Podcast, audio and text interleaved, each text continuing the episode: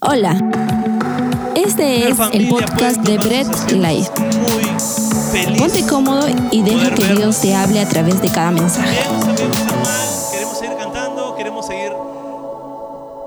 Espera, me equivoqué de lugar, creo. ¿Estamos bien? No, no, no, pero está, suena, suenan mal en verdad. ¿El calor? ¿La calor? Yo quiero hacer una pregunta, una pregunta muy puntual y quiero que me respondan como tal. ¿Quiénes están enamorados?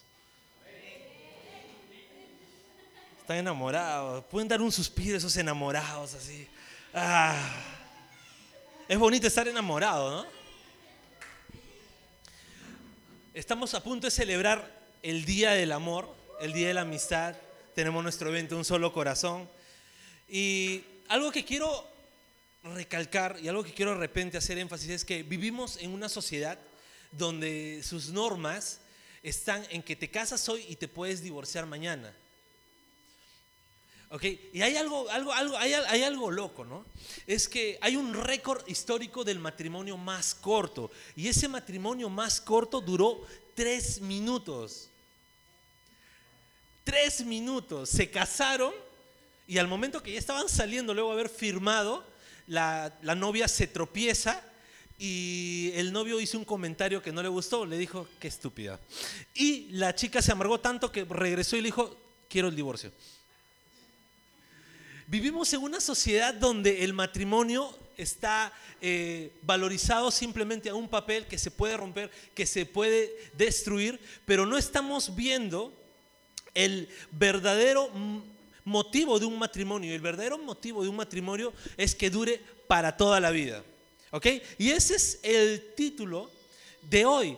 Es para toda la vida. Ahora, aunque muchos piensen que de repente eh, las causas de un divorcio o, o o los matrimonios que se rompen tan fácilmente son cosas de ahora. Muchos piensan, no, ese es por la modernidad, ahora los asuntos son modernos y bueno, te puedes casar, te puedes divorciar, no hay ningún problema. No, desde los tiempos de Jesús vemos este problema, que el divorcio se daba, ¿no? Y quisiera que podamos leer Mateo 19.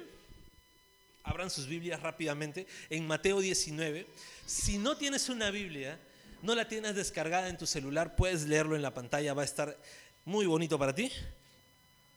Y en Mateo 19 hay un título que me gusta como, como lo pone la nueva traducción viviente, que dice, discusión acerca del divorcio y del matrimonio. O sea, ya había una discusión en esos tiempos, estoy hablando hace dos mil años, ya había una, una discusión acerca del divorcio. ¿Ok?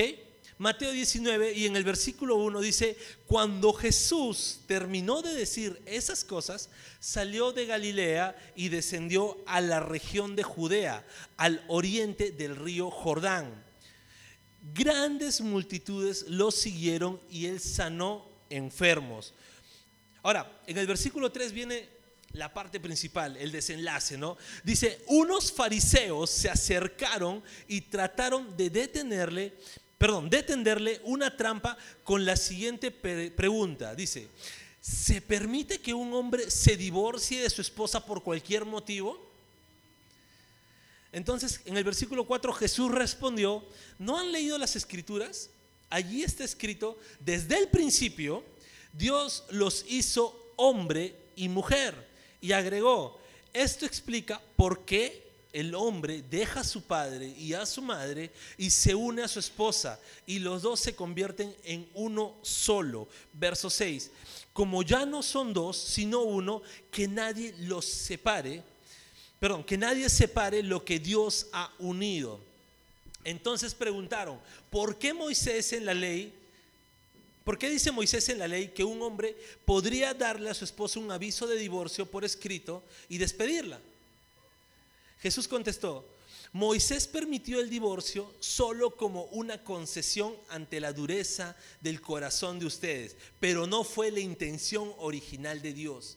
Y les dijo, y les digo lo siguiente, el que se divorcia de su esposa y se casa con otra comete adulterio, a menos que la esposa le haya sido infiel. Verso 10. Entonces los discípulos le dijeron, si así son las cosas, será mejor no casarse. No todos pueden aceptar esta palabra, dijo Jesús. Solo aquellos que reciben la ayuda de Dios. Algunos nacen como eunucos, otros los hacen eunucos y otros optan por no casarse por amor al reino del cielo el que pueda que lo acepte. Acompáñenme a orar, por favor. Padre, gracias por este momento y esta oportunidad que nos das de estar aquí. Dios, te pedimos que tú seas abriendo nuestro corazón y abriendo nuestro entendimiento, Señor, y que sea tu Espíritu Santo guiándonos, Padre, para aprender cada día más de tu palabra. A ti entregamos este momento en el nombre de Jesús. Amén. Yo quisiera coger cuatro puntos. El primero es una sola carne. El primer punto es una sola carne. El matrimonio Quiero empezar con esto. El matrimonio lo diseñó Dios, no lo diseñó la iglesia. No es que a la iglesia se le ocurrió un día, ¿qué podemos llamarle a esas dos personas que viven juntos y hacen hijitos? Ah, ya, hacemos un matrimonio. No, no fue la iglesia, fue Dios mismo quien diseñó al hombre para convertirlos en un matrimonio. Está desde un principio. Génesis 1.27 y 2.24 no lo voy a poner en la pantalla porque eso ya ustedes lo pueden leer. Ahí ilustra lo que es un matrimonio. Desde el principio, desde el origen, desde la creación, fue Dios quien diseñó el matrimonio. Ahora, hay una frase muy popular dentro de las iglesias y sobre todo en los matrimonios. Los que se van a casar, los que se quieren casar, ¿no? A ver, levanten la mano los que se quieren casar. Que tan poquitos, eh, veo varios acá que se quieren casar. Algunos con bastante ánimo, algunos con un gran desánimo, pero se quieren casar. ¿Ok? Ahora, hay una frase muy popular en, los matrimonios que es que el pastor les diga, los declaro marido y mujer. Esa es una frase muy usada. Y yo sé, me van a tirar piedras, ¿ok? Pero a mí me gustan un poco las piedras. No hay un rasgo bíblico, ni hay un rastro histórico donde un sacerdote, un levita, un profeta o hasta un rey diga esas palabras. Ya se quedaron fríos, ahorita se paran todos y se van. No hay rastro bíblico. Y las bodas hebreas y judías se celebraban un poco diferente. Eran bueno, bastante diferentes, dicen por acá. Eran bastante diferentes. ¿Cómo eran las bodas judías? Bien, el novio, cuando ya habría el acuerdo de, matrimonio, el novio iba, se acercaba, iba con su dote. La dote era un pago que hacía al padre de la novia para demostrar el valor que ésta tenía. Y luego que el padre recibía el pago, bebían un sorbo de una copa de vino y el novio se iba por nueve meses. ¿A qué se iba el novio? Se iba a construir su casa. Así que los que se quieren casar, los varones tienen que construir una casa. ¿Ok? Se iba a construir una casa, se iba a ver los asuntos ya de lo que iba a ser su futuro hogar y dejaba a la novia y le decía, voy a volver por ti. Por eso no se acababa en la copa del vino. Decía, regresaré, ¿no? A lo Terminator. Voy a regresar. ¿Ok? Y este hombre se iba y dejaba nueve meses a la novia aparte de construir su casa, era una prueba para saber si la chica se estaba casando sin un bebé de por medio. Pero ese es el asunto de responsabilidad, ¿ok? Ahora, cuando llegaba al momento del matrimonio, eh, ponían una jupá. La jupá eran cuatro bastones donde el novio por encima de esa jupá ponía el manto de oración que lo había acompañado desde su juventud. ¿Ok? Y debajo del manto ambos se hacían las promesas frente a su familia, frente a sus amigos y frente a los más cercanos y estos decían, bien, ahora prometo casarme contigo, prometo estar toda la vida contigo, prometo que serás la única mujer y todas las cosas que se dicen en los votos matrimoniales. ¿Y qué era lo que estaba encima de ellos? Era el manto de oración que simbolizaba la presencia de Dios. Y luego de eso, luego de hacer ese voto frente a todos sus conocidos, frente a su familia, iban y se unían en una sola carne. Como hay menores de edad acá, no voy a decir qué significa eso, ¿ok? Pero pueden ilustrarse sabiendo que es cómo se fabrican los niños en estos tiempos, ¿no? Ese era unirse en una sola carne, decir frente debajo de la presencia de Dios y frente a su familia declarar ese amor. Ese era el matrimonio hebreo. Por eso digo, es muy diferente a cómo celebramos las bodas hoy. Ahora, con esto no quiero romper ninguna tradición, ninguna norma eclesiástica. Y hay que oficializar. Jesús le encantaban las bodas. Ahora, yo quiero, yendo al punto de una sola carne, yo quiero eh, centrarme en algo. Es cuando hay ciertas dudas de algún tema, cuando tengo ciertas dudas de algún tema, yo siempre me voy al origen. Mientras más antiguo, mejor. Siempre me voy al Génesis a ver qué es lo que Dios había planeado de verdad. Y en Génesis 2.24 veo que Dios dice que el hombre se unirá a su esposa, va a dejar a su papá, va a dejar a su mamá. Ya vimos la vez pasada que eh, a los 12 años, en la adolescencia, el niño quiere irse de casa y a los 18 son los padres que los quieren votar. Pero en este caso, cuando un hombre se va a casar, deja a su padre, deja a su madre y se une a su mujer. Ahora, esta palabra unirse viene de un vocablo hebreo que se dice dabak.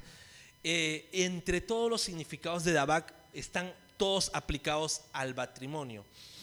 Y este matrimonio, esta palabra se unirán, se refiere a una unión sexual, que es de un varón y una mujer. Ahora, quiere decir que en la unión sexual es donde el hombre se vuelve uno a su esposa. No es cuando de repente otra persona lo dice, no es cuando de repente ellos firman un papel, porque incluso hasta en los juzgados lo que hacen, no firman un papel, bueno, los declaro marido y mujer, pero ante los ojos de Dios es en la unión sexual, donde, en la intimidad, donde se vuelven una sola carne. Ahora, esto es muy delicado porque algunos pueden decir, hey, no, normal, no, o sea, eh, eh, ¿cómo que no eso? No, no, no, no, no. Dios los considera uno desde el momento que se unen en la intimidad. Y hay que tener mucho cuidado cuando a lo mejor estamos, y voy a decirlo de una manera muy suave, uniéndonos, tras uniéndonos con uno, con otro, con otro, con otra, que por acá, y ¿Por qué? Porque nos estamos haciendo daño a nosotros mismos. Porque es muy fácil engrapar dos hojas, pero al momento de sacarlas o desunirlas, quedan destruidas. Bien, eh, hay que, no hay que tomar a la ligera este concepto. Ahora, a lo largo de toda la vida, perdón, de toda la Biblia, vemos celebraciones de bodas. Quiero, quiero hacer una pequeña diferencia. Quiero hacer una diferencia entre boda y matrimonio. Matrimonio es la unión a lo que ante los ojos de Dios se vuelven una sola carne. Y la boda es la celebración. La fiesta, el holgorio, como decimos acá, el tono, esa es la boda. Y yo quiero decir algo, Jesús amaba las bodas, celebraba bodas. Su primer milagro fue en una boda. Es más, la palabra dice que nosotros vamos a celebrar las bodas del Cordero. Entonces, es bíblico una celebración de matrimonio. Y es bíblico que en la celebración del matrimonio, Dios es un Dios de orden. Y es bíblico que en la celebración del matrimonio, en las bodas, se dé esa unión. Ok, por si alguno dice, ah, entonces eh, no hay problema que yo esté con mi novia o mi novio antes de mi boda. No, es un, Dios es un Dios de orden y en la celebración de las bodas se da un matrimonio. Y hay que tener mucho criterio en todo ello. Las bodas son importantes. Jesús celebraba bodas, celebraremos la boda del Cordero y nosotros como cristianos, los que están solteros, los que se quieren casar, en su boda, en su fiesta, es donde ustedes van a declarar su amor hacia su pareja y ahí recién se unirán luego en matrimonio. ¿Ok? Yo quiero decir algo. Eh,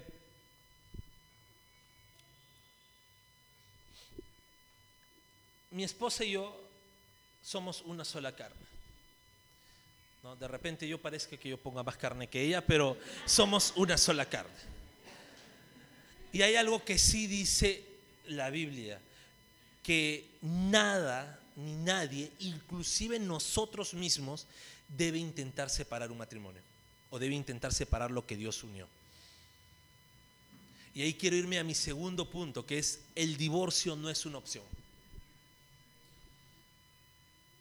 Los fariseos sabían el diseño original de Dios. Los fariseos sabían que Dios había creado que nadie podía separar a un matrimonio. Ellos sabían. Sin embargo, por eso querían tentar a Jesús, querían ver cuál era su respuesta de Jesús. Sin embargo, Jesús les dice, no, el diseño original es sigan casados. Y ahí los fariseos se entercaron, pero Moisés, ¿no? Si ustedes ven a un judío, un judío hasta ahorita, todo lo ve, Moisés. Siempre dice, no, pero Moisés, Moisés. Pero Moisés dijo que podíamos darle nuestra carta de divorcio por cualquier motivo. ¿Saben qué significa cualquier motivo? Oye, cocinas feo, divorcio. Oye, ¿sabes qué? Hoy día te levantaste, te apestaba la boca, divorcio. Ese era cualquier motivo. O ¿sabes qué? Eh, mira, la verdad, no sé por qué, pero divorcio. Ese era por cualquier motivo. Y los judíos, los fariseos lo, lo hacían. Por eso Jesús dice, no es por cualquier motivo. No, no, no, no, no, no es, no es por cualquier motivo. El diseño original de Dios es que cuando se casen quedan unidos y nadie intente separarlos. Así que el divorcio no es una opción. Y los judíos se entercaron. Y por eso que Jesús les dice, por esa terquedad, por esa dureza, es que Moisés permitió el divorcio. Pero no es que mi diseño original sea que pueden divorciarse. Ahora, Jesús sí dio un único motivo, pero hay que tratarlo con bastante cuidado. El motivo, el único motivo por el cual una persona o un matrimonio se puede divorciar. Y las diferentes traducciones bíblicas nos han dado un panorama un poco limitado de lo que significa esta palabra. Por ejemplo, eh, la palabra original, la palabra clave aquí significa porneía, es porneía. En la Reina Valera, esta palabra la traduce como fornicación. La nueva traducción, perdón, la nueva versión internacional y la Biblia, palabra hispanoamericana, la traduce como inmoralidad sexual. La nueva traducción viviente, la palabra de Dios para todos, la Biblia de las Américas la traduce como infidelidad o adulterio. La traducción del lenguaje actual como pecado sexual. La Dios habla hoy como unión ilegal. Y cada traducción de estas sí tiene que ver con porneía. Pero ¿qué significa porneía de verdad? Significa primero prostitución, o sea, un libertinaje sexual. Significa fornicación, pero yo quiero centrarme acá algo. La fornicación que menciona la Biblia no es la fornicación como la que lo vemos ahora, que es, haya fornicación es eh, relaciones sexuales antes del matrimonio. No, la fornicación que decía la Biblia era adorar a otros dioses, irse con prostitutas. Eso era fornicación. Y la Biblia menciona mucho. A Israel lo menciona. David en la oración decía, no, eh, nosotros a veces nos, nos, comportamos como ese Israel que el mismo Dios decía, te ibas a fornicar con prostitutas, o sea, ibas con ídolos. Es bien relacionado a la idolatría, la fornicación. Y las raíces más profundas de esta palabra porneía llegan al tráfico y esclavitud de personas. Y hay mucho, hay mucho que hablar. Si bien es cierto, el diseño original de Dios no es que existe el divorcio.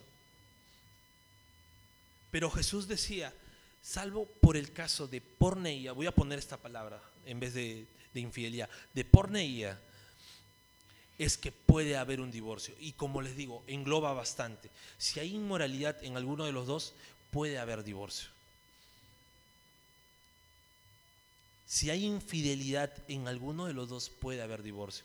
Pero si nos vamos a las raíces más profundas de esta palabra, y que tienen que ver con tráfico y esclavitud de personas, quiere decir, si, si la vida de alguna de ambas partes está en peligro porque puede haber tráfico y esclavitud, o sea, cómo eran tratados los esclavos, con golpes, cómo eran tratados los esclavos, privándolos de su libertad, de manera que alguno de la vida de los de ambos esté en peligro, puede haber divorcio.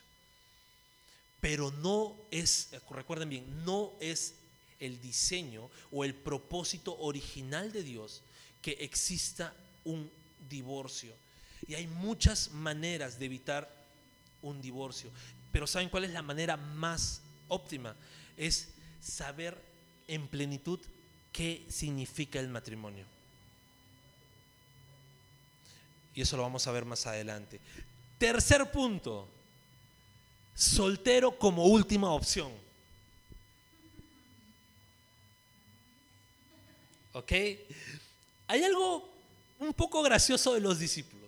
En el libro de Marcos, que es el, pasaje paralelo a lo que hemos leído, menciona que luego de que Jesús respondió a los fariseos y les dijo, ¿saben qué? Eh, no, no, no está, no se pueden divorciar salvo por el caso, ya, ya hemos leído todo eso. en, el libro de Marcos menciona que se fueron a la casa donde se estaban alojando y los discípulos le volvieron a preguntar, Jesús, ¿es verdad que no nos podemos divorciar? Y yo me imagino que los discípulos, quiero, quiero, quiero, quiero andar un poco eso, yo me imagino que los discípulos estaban pensando, a lo mejor Jesús les dijo eso para que los fariseos dejen de molestar. Y por eso que, dijo ya, para, para, que no molesten los fariseos. Sin embargo, Jesús le respondió, sí, no, no, no te puedes divorciar. Y hay algo que los discípulos dicen, ¿no? Entonces, ¿para qué casarnos? No? Y es como si hiciéramos un meme diciendo, uy, si así es el matrimonio, uy, así que chiste, ¿no?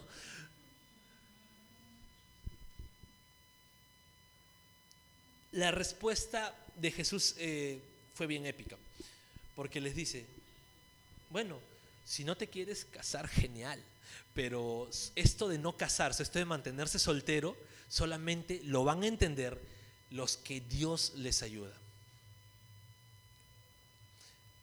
Porque hay personas que fueron hechas para estar soltero. Hay muchas personas por problemas físicos o problemas eh, de salud no pueden casarse nacen con esa dificultad. Hay personas, eh, sobre todo en los tiempos antiguos pasaban, ¿no? ahora creo que solamente por accidentes, que eh, por, alguna, por algún maltrato eh, no pueden casarse porque sus, sus miembros quedan atrofiados. ¿no? Por eso dice, habían eunucos y en la antigüedad sí habían eunucos que los hacían a la fuerza.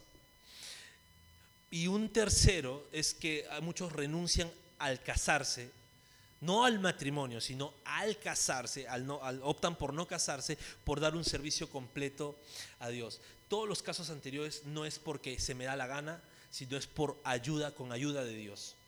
Es Dios quien te va a ayudar.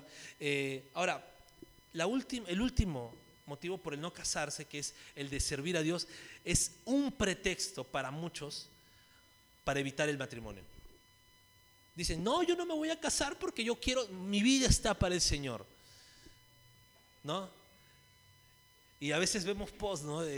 vi un post diciendo, gracias Dios por el don de continencia que tú me has dado. Yo digo, ¿de verdad tendrá ese don? ¿De verdad es Dios usándola para la obra?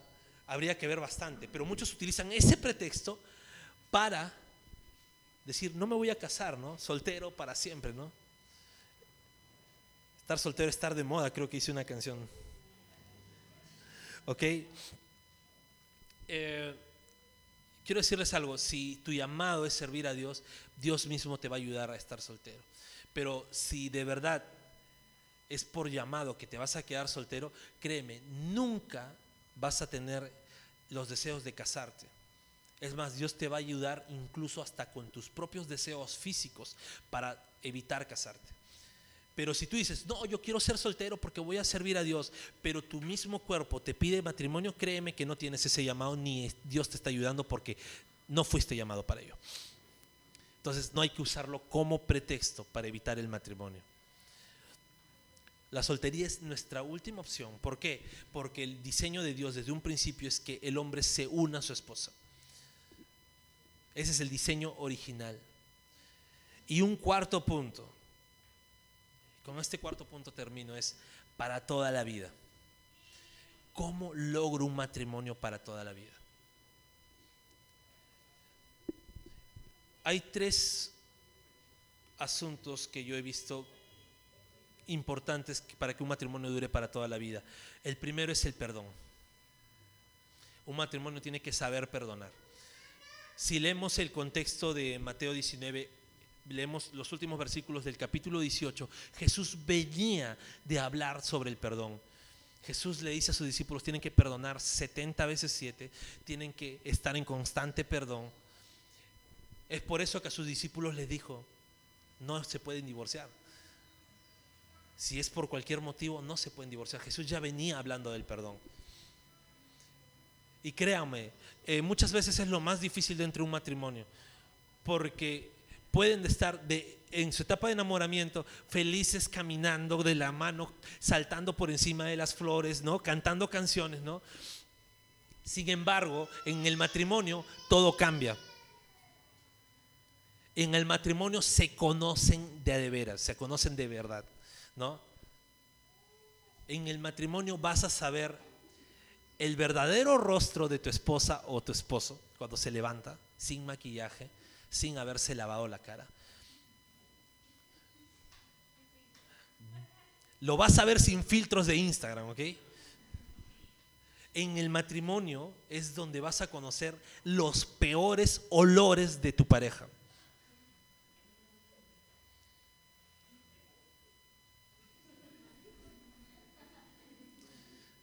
Pobre mi esposa. ¿Ok? En el matrimonio es donde se van a conocer de, de, verdad. Es por eso que el perdón es fundamental dentro de un matrimonio.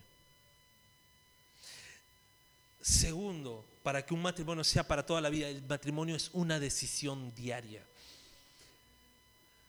Muchos dicen, no, es que el amor, yo, ay, estoy enamorado, siento enamorado. Ah, no, es que yo siento y luego al día siguiente no siento nada. Si de verdad el matrimonio se tratara de un sentimiento, pues ningún matrimonio duraría. Porque hoy día puedo sentirme el hombre más enamorado y mañana puedo querer matar a mi pareja. No es un sentimiento, no es porque sientas, es porque decides. Y esa decisión no es porque esta persona es de alguna manera. Esta decisión es a pesar que esta persona es así. Yo decido amar a mi esposa a pesar que ella pueda actuar de una manera que a mí no me guste. Ella decide amarme a pesar que soy como soy. Y ese es segundo punto para que un matrimonio dure para toda la vida. Amar, decidir amar a pesar de. Y el tercer punto es entender el propósito del matrimonio, el propósito real. Ahora, va a sonar un poco tosco y feo lo que voy a decir. Y lo tosco y feo que va a sonar es que muchas veces pensamos que el propósito del matrimonio es el romance, ¿no? El propósito del matrimonio es las caricias, ¿no? Eh, la musiquita romántica que podemos escuchar, ¿no? El cortejo. Y todo eso está bien, no digo que esté mal. El propósito, pero el propósito principal de un matrimonio es reflejar a Jesús. La Biblia menciona que Jesús ama a la iglesia como a su esposa. Por eso dice, maridos, amen a sus mujeres como Cristo ama a su iglesia y se entregó a sí mismo por ella. Ese es el propósito principal del matrimonio, reflejar a Jesús. Y así como Jesús eh, luego de resucitar dijo, voy a volver, voy a volver es como un novio cuando, cuando vimos al principio que deja a su novia y le dice, voy a regresar. Jesús también dijo a su novia, a su iglesia, a todo su pueblo, voy a regresar. Y eso es lo que esperamos nosotros, que Jesús regrese. Y ese es lo que el matrimonio de verdad refleja, ese amor incondicional que Jesús nos tuvo a nosotros, eso es lo que de verdad refleja el matrimonio. Es por eso que el matrimonio es para toda la vida.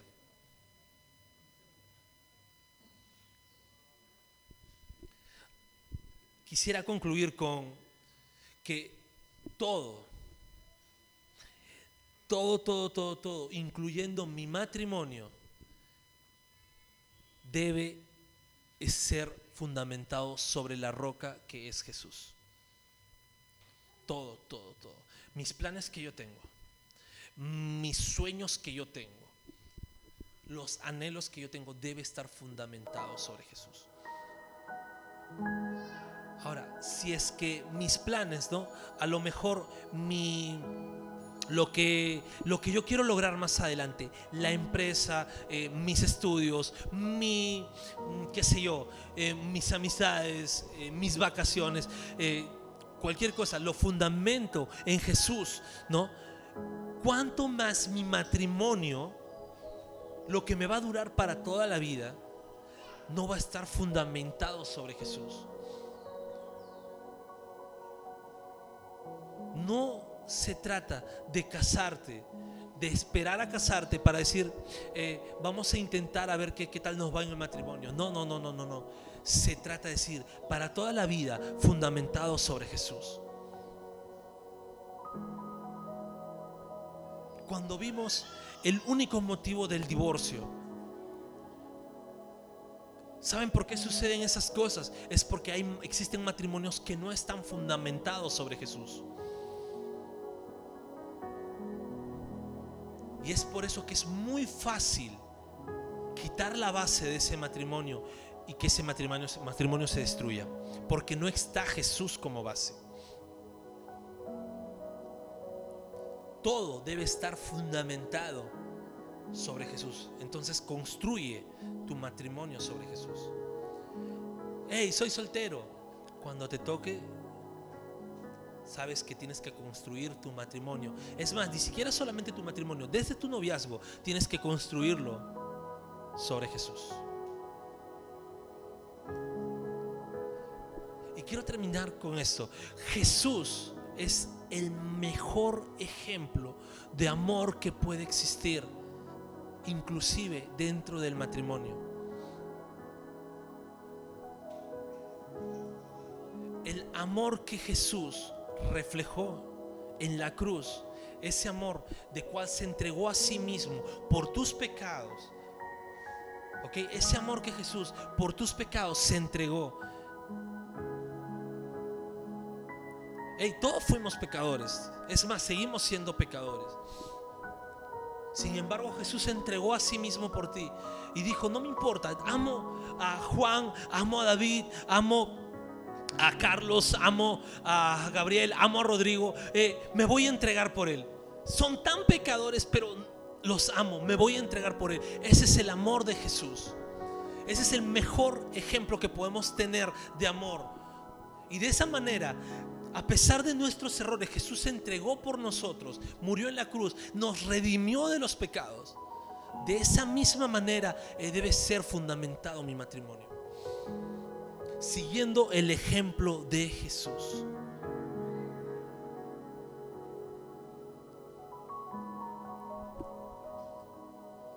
De repente todos acá podemos decir, pero yo soy cristiano, ya entiendo esto. Genial, si entiendes eso, bien por ti. Si has entendido que el amor de Jesús es suficiente para tu vida, si has entendido que Jesús murió por ti, resucitó por ti, venció el pecado por ti y ahora eres libre del pecado bien por ti. Pero también hay muchas personas afuera que aún no conocen de este mensaje. Y yo quiero pedirte que puedas hablarles de Jesús. Que les hables de Jesús. No existirían divorcios si es que todos los matrimonios estuvieran fundamentados sobre Jesús.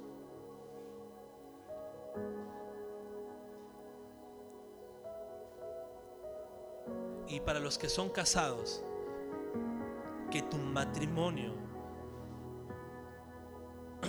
dé testimonio y evangelice por sí mismo. Tu matrimonio, que el amor que hay en tu matrimonio pueda evangelizar a otras personas. Quisiera que me puedan acompañar a orar. Bendito Padre, gracias por tu palabra, porque es tu palabra la quien habla, Dios. Nosotros simplemente somos instrumentos. Y Señor, gracias por esta pequeña porción, pero muy importante que es el amor que tú nos has dado a través de Jesús, así como ese amor es para toda la vida, nuestro matrimonio debe ser para toda la vida, Señor. En esta serie que estamos viendo de familia en sueño, Padre, uno de los puntos es que nuestro matrimonio, para tener una familia en sueño, debe ser para toda la vida. Y te pedimos por favor que los que somos casados, tú seas el centro de mi matrimonio. Tú seas el centro, la base de nuestro matrimonio, Señor. Las personas, Señor, solteras que ya se quieren casar, que están a punto de casarse, Dios, tú sé esa base para su futuro matrimonio, para su noviazgo. Y Señor, y las personas que aún siguen solteras y sin ningún plan, Dios, hazlas entender que pueden y que deben poner a Jesús como base del matrimonio. Te damos la gloria, te damos la honra, Señor, y gracias por este momento. En el nombre de Jesús. Amén. Y nos vamos alabando a nuestro Dios. Gracias por escuchar el mensaje de hoy y no olvides compartirlo. Síguenos en nuestras redes sociales, Instagram, arroba Bread Life Family, Facebook Bread Life.